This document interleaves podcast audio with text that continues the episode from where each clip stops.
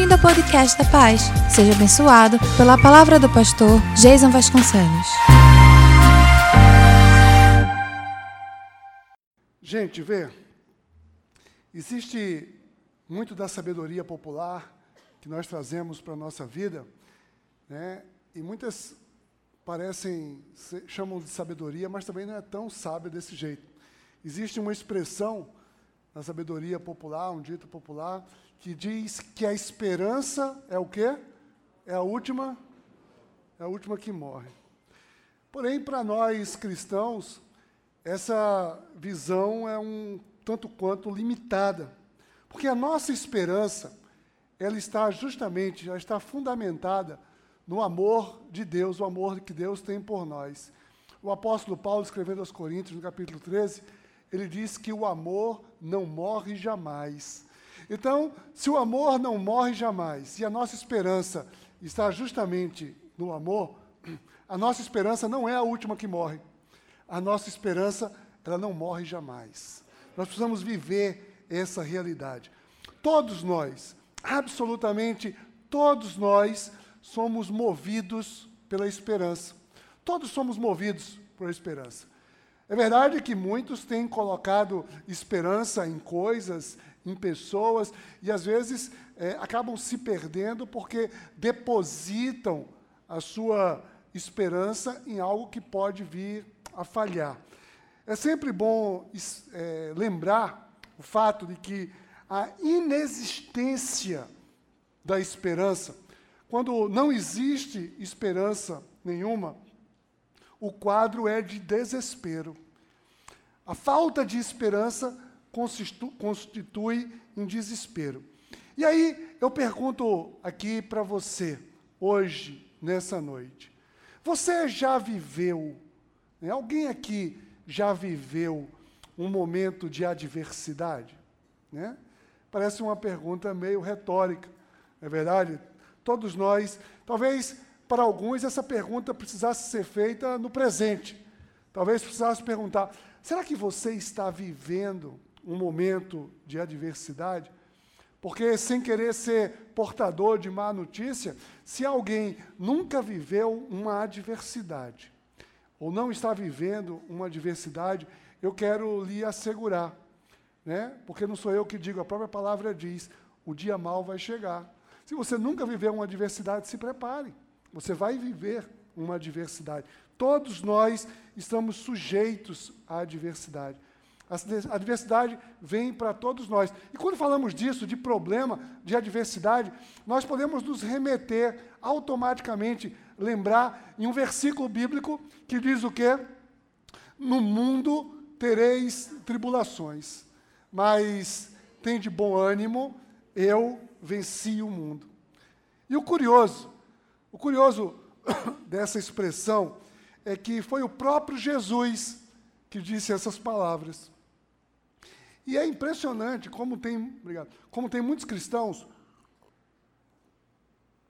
que rejeitam essa realidade, repreendem essa realidade. Olha, nós não devemos nos acomodar com os problemas, isso é verdade. Mas todos nós estamos sujeitos. E quando não estamos, é, quando não admitimos isso, nós perdemos a oportunidade de como encararmos as adversidades. Nós precisamos estar preparados para encarar a adversidade. Sabe por quê? Porque quando nós não estamos preparados, nós sofremos mais ainda. E sabe quem é, logo, assim, o primeiro abalo que vem mediante uma adversidade? O primeiro abalo é na nossa fé na nossa fé. Porque tem gente que age mais ou menos assim: se eu estou bem, se tudo está bem, minha fé, ó, está lá em cima. Mas se alguma coisa está dando errado, eu estou passando por uma adversidade, a minha fé vai logo lá para baixo, e eu digo: olha, eu tô, a minha fé está abalada, eu estou sem fé. E é muito ruim quando nós colocamos a nossa fé condicionada a uma circunstância. Porque quando a nossa fé ela é abalada, vai-se embora também a nossa esperança. E entra, então, como eu já disse antes, entra o desespero. Essa, essa lógica né, nós podemos concluir que é justamente por muita gente não encarar essa verdade que nós vivemos em uma sociedade recheada de falta de esperança, desacreditada, falta de perspectiva. Acompanhe comigo esse raciocínio. Se é um fato que todos nós somos movidos pela esperança, e se entrando em adversidade, nós destruímos a nossa fé e a nossa esperança, e se todos nós estamos sujeitos à adversidade, parece que todos caminham para o desespero. Todos caminham para o desespero. E essa lógica, ela é uma lógica muito perversa. Muito perversa. E tem verdadeiramente destruído muitas vidas em nosso tempo. Hoje, nós vamos refletir juntos aqui sobre como encarar essa, essa realidade sob uma outra perspectiva. O nosso tema hoje é a esperança apesar da adversidade. Existe esperança apesar da adversidade. Nós precisamos crer na possibilidade de nutrir uma esperança a despeito da adversidade. O profeta o profeta Jeremias, no livro das Lamentações, no capítulo 3, verso 16, ele disse: Bom é ter esperança. Abra o seu coração nesse momento, eu quero orar com você, que nós possamos estar preparando né, o nosso coração para essa mensagem, essa mensagem que vem da palavra de Deus, do centro da vontade de Deus, direto ao seu coração. Pai, em nome de Jesus, é diante do teu cuidado, Senhor é diante da tua graça que nós nos colocamos, na certeza de que tu tens algo novo, diferenciado para cada um de nós. Lança fora, Senhor Deus, toda e qualquer fonte de distração, de dispersão, tudo aquilo que possa vir roubar de nós aquilo que tu preparaste nessa noite. Nós somos gratos pelo teu cuidado conosco. Em nome de Jesus. Amém.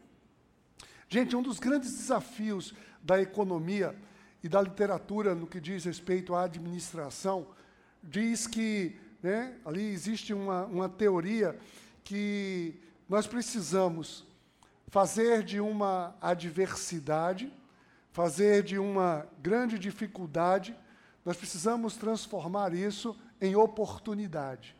É, essa é o que diz a teoria da administração da economia. Mas não é apenas para esse segmento né, da administração e da economia. Nós precisamos trazer isso para tudo na nossa vida.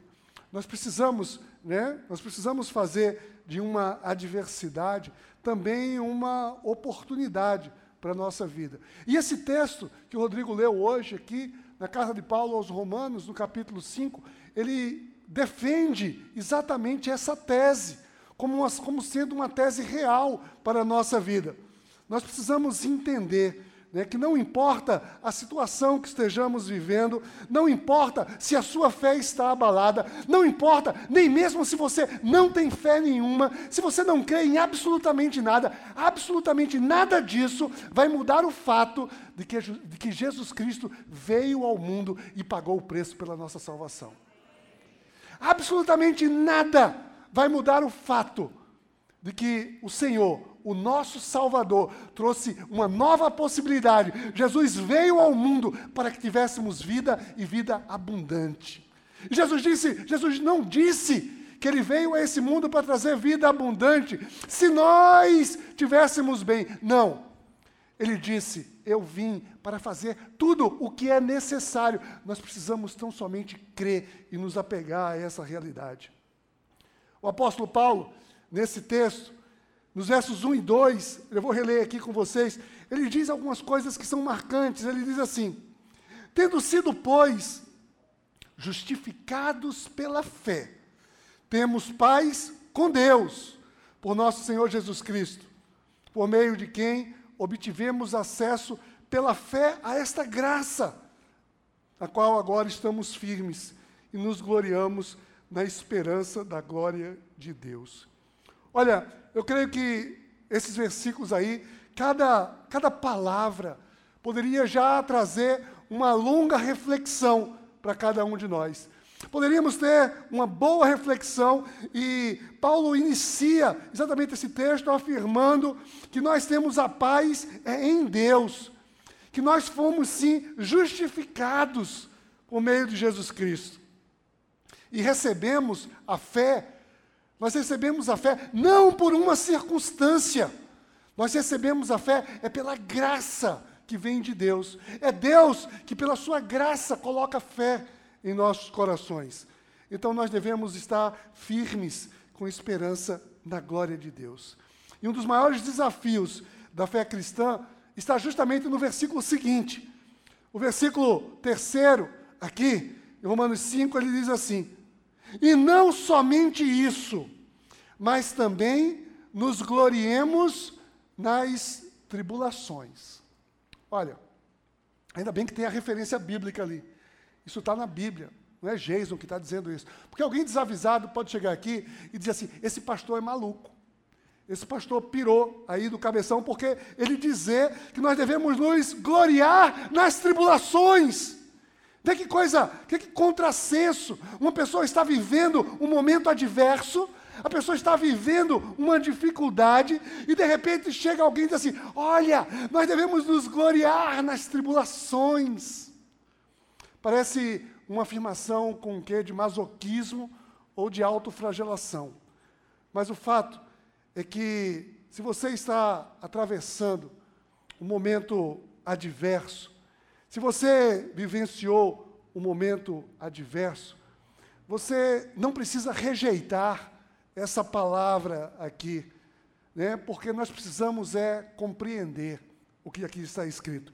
E para que possamos compreender, né, e para salvar a minha pele, tem logo o versículo seguinte. No versículo seguinte, Paulo ele justifica tudo isso e ele diz: sabendo que a tribulação ela produz perseverança, a perseverança a experiência e a experiência esperança.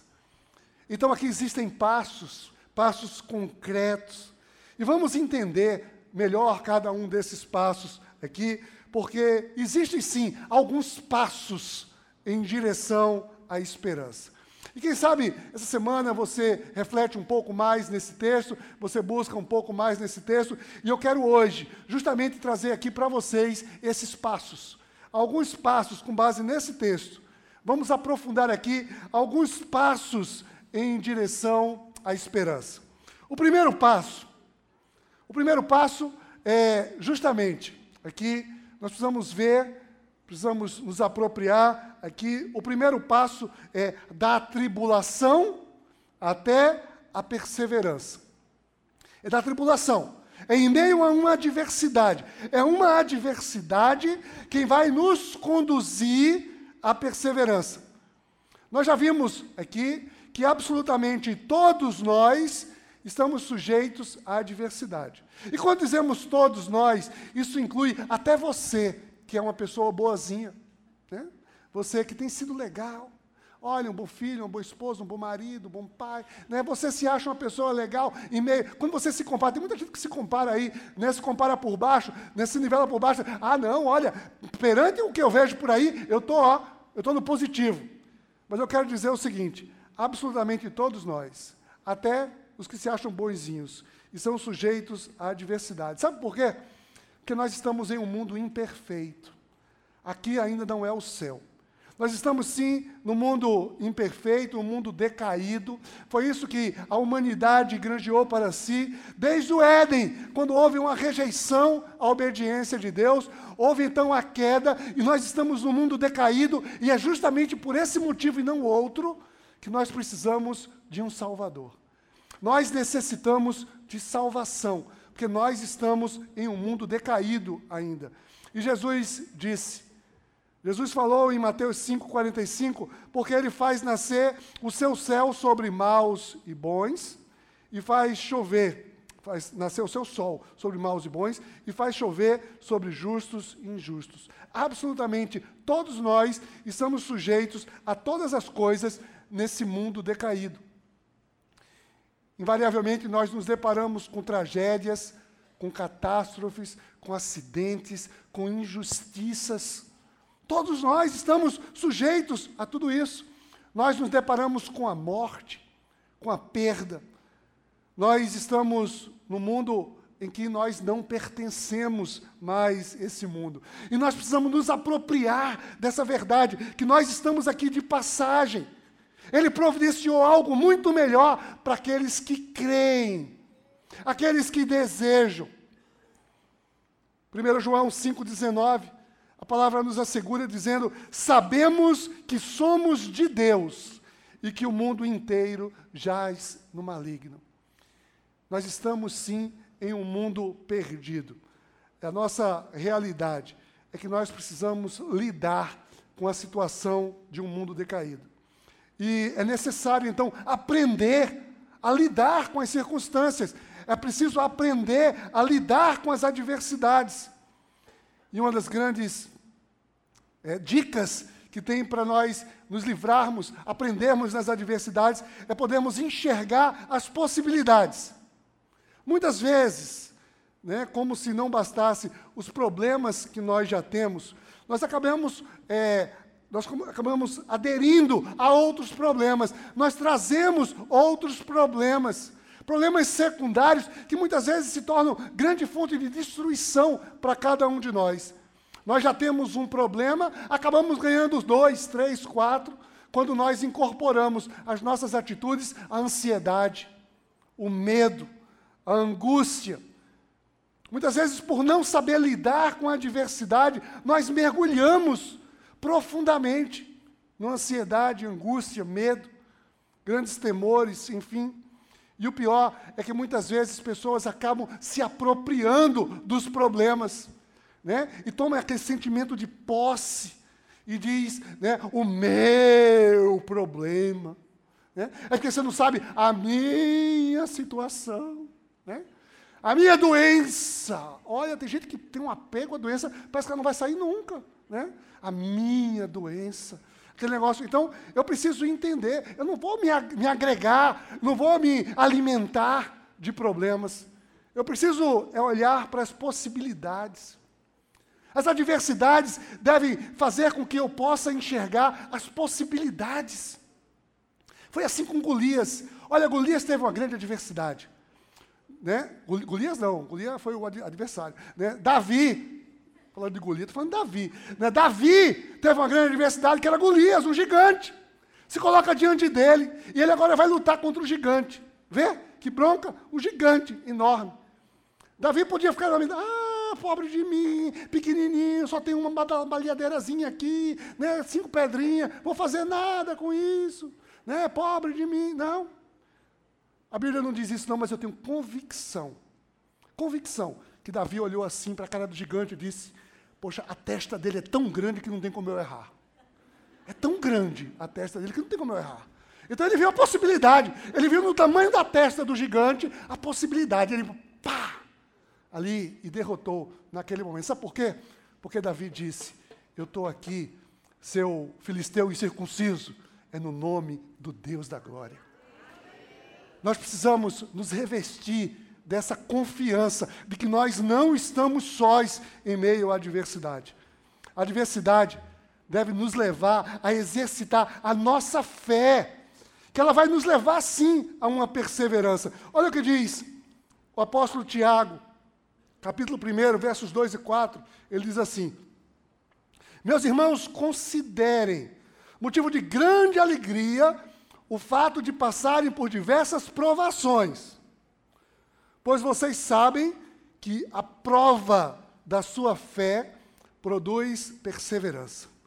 E a perseverança deve ter ação completa, a, a fim de que vocês sejam maduros e íntegros, sem lhes faltar coisa alguma.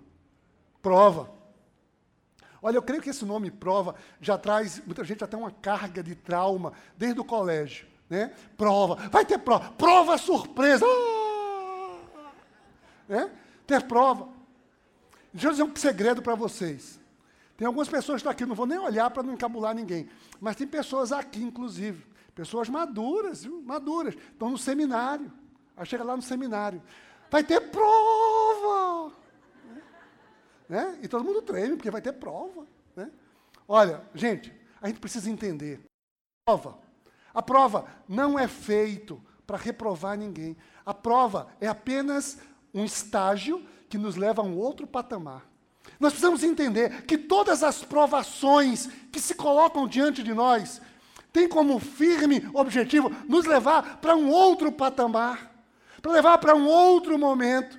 É um momento de crescimento. E aqui o apóstolo Tiago está dizendo isso. Vocês passam por diversas provações, e a prova produz fé e perseverança. Eu preciso entender. Então, esse passo aqui, o passo da tribulação, a tribulação, a provação, deve me levar à perseverança. Mas aí, aí vem justamente o segundo passo. O segundo passo, da perseverança à experiência. É somente a perseverança. Somente a perseverança que nos leva a adquirir experiência, maturidade.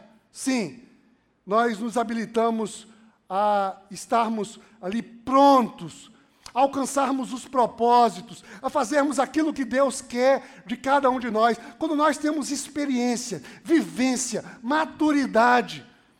Olha o que diz a palavra de Deus em Hebreus 10, 36, diz assim: Vocês precisam perseverar, de modo que, quando tiverem feito a vontade de Deus, recebam o que ele prometeu. Olha, a gente pode concluir com esse texto aí que as promessas de Deus estão condicionadas a quê? A nossa perseverança. A nossa perseverança, né? E os dicionários definem o verbo perseverar como sendo manter-se firme. Manter-se. Né? Algo que é constante, contínuo. Né? Eu preciso ali permanentemente estar me mantendo em busca daquele objetivo. Quando é uma coisa positiva, é perseverar. Nós estamos ali perseverando. Aquele é o alvo, então eu vou perseverar. Perseverança, ela é uma característica que todos nós precisamos ter. É, isso me lembra uma história. É o seguinte: tinha um, uma história de uma, uma irmãzinha, uma senhora, que olha, aquela pessoa do bem. Aquela pessoa que não falava mal de ninguém. Sabe uma pessoa que não fala mal de ninguém? Não fala mal de ninguém. Todo mundo, você chegava numa pessoa, ela tinha alguma coisa boa para falar de alguém. Tudo, quem quisesse, ela desafiava. Todo mundo ela encontrava alguma coisa boa. Aí um dia chega o espírito de porco, sempre tem um espírito de porco, né? Aí assim, eu vou pegar ela agora, vou ver se ela vai falar bem mesmo. Aí chegou assim, irmã, o que, é que você acha do diabo? Vê? Que astúcia, né? Aí ele, ela pegou e disse, sabe o quê? Meu filho, o diabo é perseverante. Né? Ela viu logo uma qualidade no diabo. Então, talvez a única qualidade que o diabo tenha é ele é perseverante, ele não desiste. Ele não desiste, não tem desistência com ele. Ou seja, se tem alguma coisa que você tem que aprender com o diabo, aprenda só isso, porque o resto não presta. Certo? Então você aprende isso, a perseverança. Perseverança. Nós precisamos aprender a perseverar. Aliás, Jesus, quando estava ensinando para os discípulos, acerca do final dos tempos, da perseguição, do sofrimento, enfim, ele afirma que é pela perseverança, inclusive, que vem a nossa salvação. Olha só o que diz Lucas 21, 19. Ele diz assim: Pela vossa perseverança ganhareis as vossas almas. É pela vossa perseverança. Todos nós desejamos alcançar maturidade, experiência, mas é impossível se tornar maduro e experiente por decreto, por decisão. Ah, é o tempo. O tempo coisa nenhuma, são atitudes no tempo. A experiência será fruto sempre de uma decisão de, de, que traz a cada um de nós perseverar em todas as coisas. Então, esse passo é essencial. Mas vem ainda o terceiro passo, segundo esse texto do apóstolo Paulo, que é justamente da experiência, eu preciso ir à esperança. E aí segue, né? Ou seja, ele vem da tribulação, leva à perseverança, a perseverança me dá a experiência, e a experiência me conduz à esperança. É justamente a partir da experiência acumulada né, que nós podemos nutrir a nossa esperança. Só terá esperança no Senhor aquele que experimentou com o Senhor, aquele que teve experiência com o Senhor. Nós precisamos sim A experiência precisa nos conduzir à esperança. Confiar nas promessas e na fidelidade do Senhor, através da experiência com Ele, fez Paulo declarar, né? Em Romanos 8, 37, Paulo disse o seguinte: Mas em todas, absolutamente em todas as coisas, somos mais que vencedores por meio daquele que nos amou. Olha, Paulo só expressou isso porque ele teve uma experiência verdadeira com o Senhor. A experiência faz isso. A experiência faz nós sairmos da instabilidade do sentimento para termos aquilo que vem na nossa mente, que é a nossa convicção, a nossa fé. E Paulo vivenciou muitas experiências. Paulo disse: Olha, eu já vivi de tudo. Eu vivi muita adversidade. Eu vivi fartura. Eu vivi escassez. E foi justamente num cenário como esse que ele escreve aos Filipenses, no capítulo 4, versículo 13.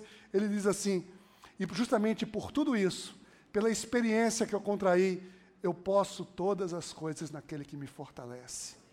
Você quer declarar, você quer verdadeiramente viver isso aqui, poder todas as coisas naquele que lhe fortalece, ele precisa lhe fortalecer. É preciso ter uma experiência verdadeira nisso. Nós não podemos condicionar. Chega. Não dá para ficar condicionando a nossa esperança às circunstâncias. Esse sentimento de Paulo, esse texto que lemos Romanos, que nos leva à esperança. Isso me faz lembrar né, um atleta. Nenhum atleta chega a uma grande conquista simplesmente porque decidiu ser atleta ou porque vestiu uma roupa de atleta. Ele precisou perseverar nos treinamentos, na dedicação. E eu me lembro muito bem, eu quando criança, até os meus, né, adolescente ali, até os meus 17 anos, eu jogava futebol, né? Nos clubes aqui, jogava futebol e era goleiro. E eu ficava vendo ali, muitas vezes ficava ali, aí terminava o treino, os jogadores profissionais, eles, alguns deles terminavam o treino e eles continuavam. Aí chamava a gente assim, que eram os goleiros, os pirralhos lá, eles assim, ó, oh, vem cá me ajudar aqui, fica aqui, a gente ficava lá, né? Naquela aquela vontade, ficava vendo, participando com eles do treinamento. E a maioria via assim, algumas pessoas ficavam treinando, sabe o quê? Cobrança de falta. Eu me lembrei, preparando essa mensagem, eu me lembrei desse tempo. A cobrança de falta, por exemplo. A cobrança de falta, falta é um evento que chega na hora do jogo, tem uma falta e o jogador tem que cobrar aquela falta. Mas na falta, para cobrar a falta, ele tem algumas adversidades. A primeira grande adversidade é que o outro time coloca uma barreira para impedir que ele possa conseguir ali né, chegar ao seu objetivo do gol. Além da barreira, ainda existe lá as traves que delimitam o espaço. E como se não bastasse, ainda tem um goleiro lá. O goleiro para impedir que você consiga. Então o que que faz? Atleta, ele fica ali treinando. Ele fica treinando, perseverando, perseverando. E aquela perseverança dá a ele a experiência. E aí, na hora do jogo, quando acontece uma falta, o que é que ele faz? Ele tem a confiança. Ele pega a bola, bota debaixo do braço e diz: É minha, eu que vou bater aqui agora.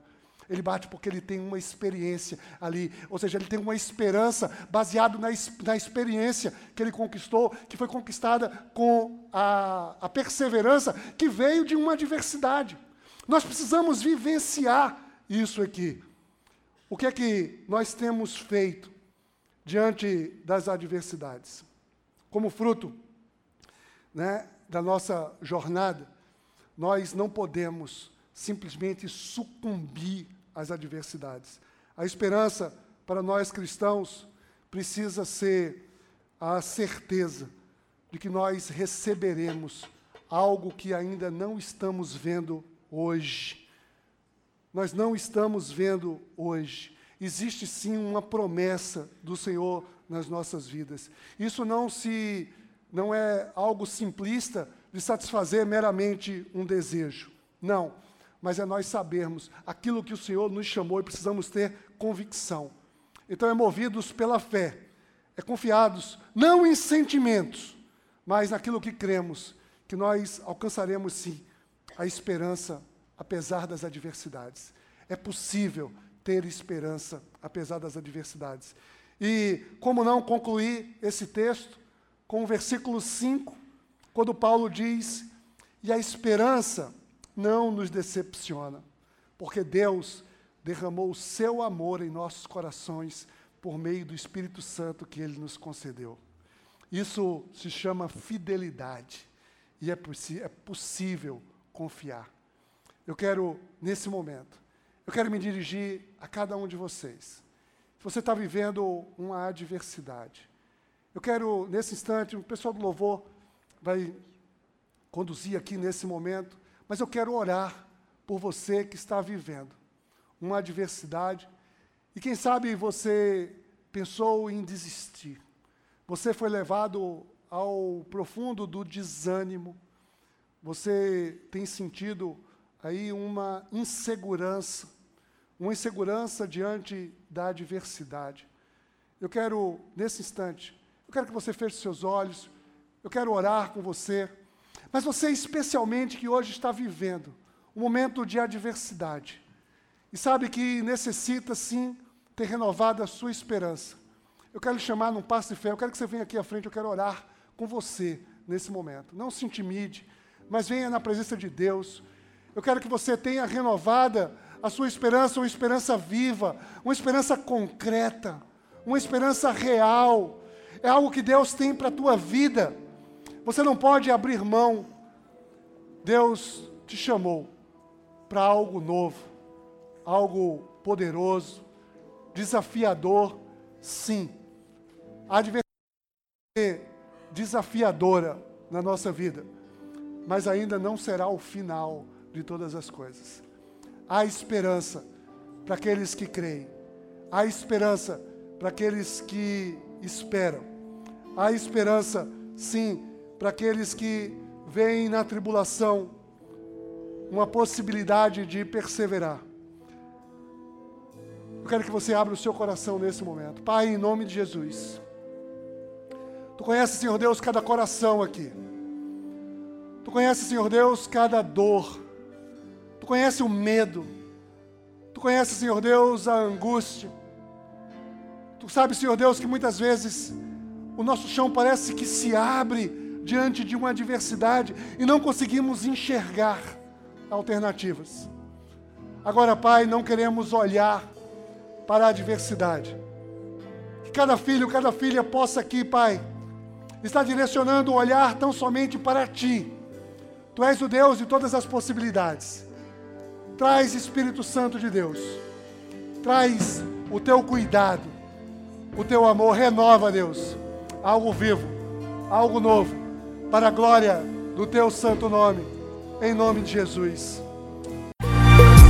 E aí, curtiu essa palavra? Aproveite e se inscreve para receber semanalmente nosso podcast. Nos segue também nas redes sociais, no perfil Somos Pais.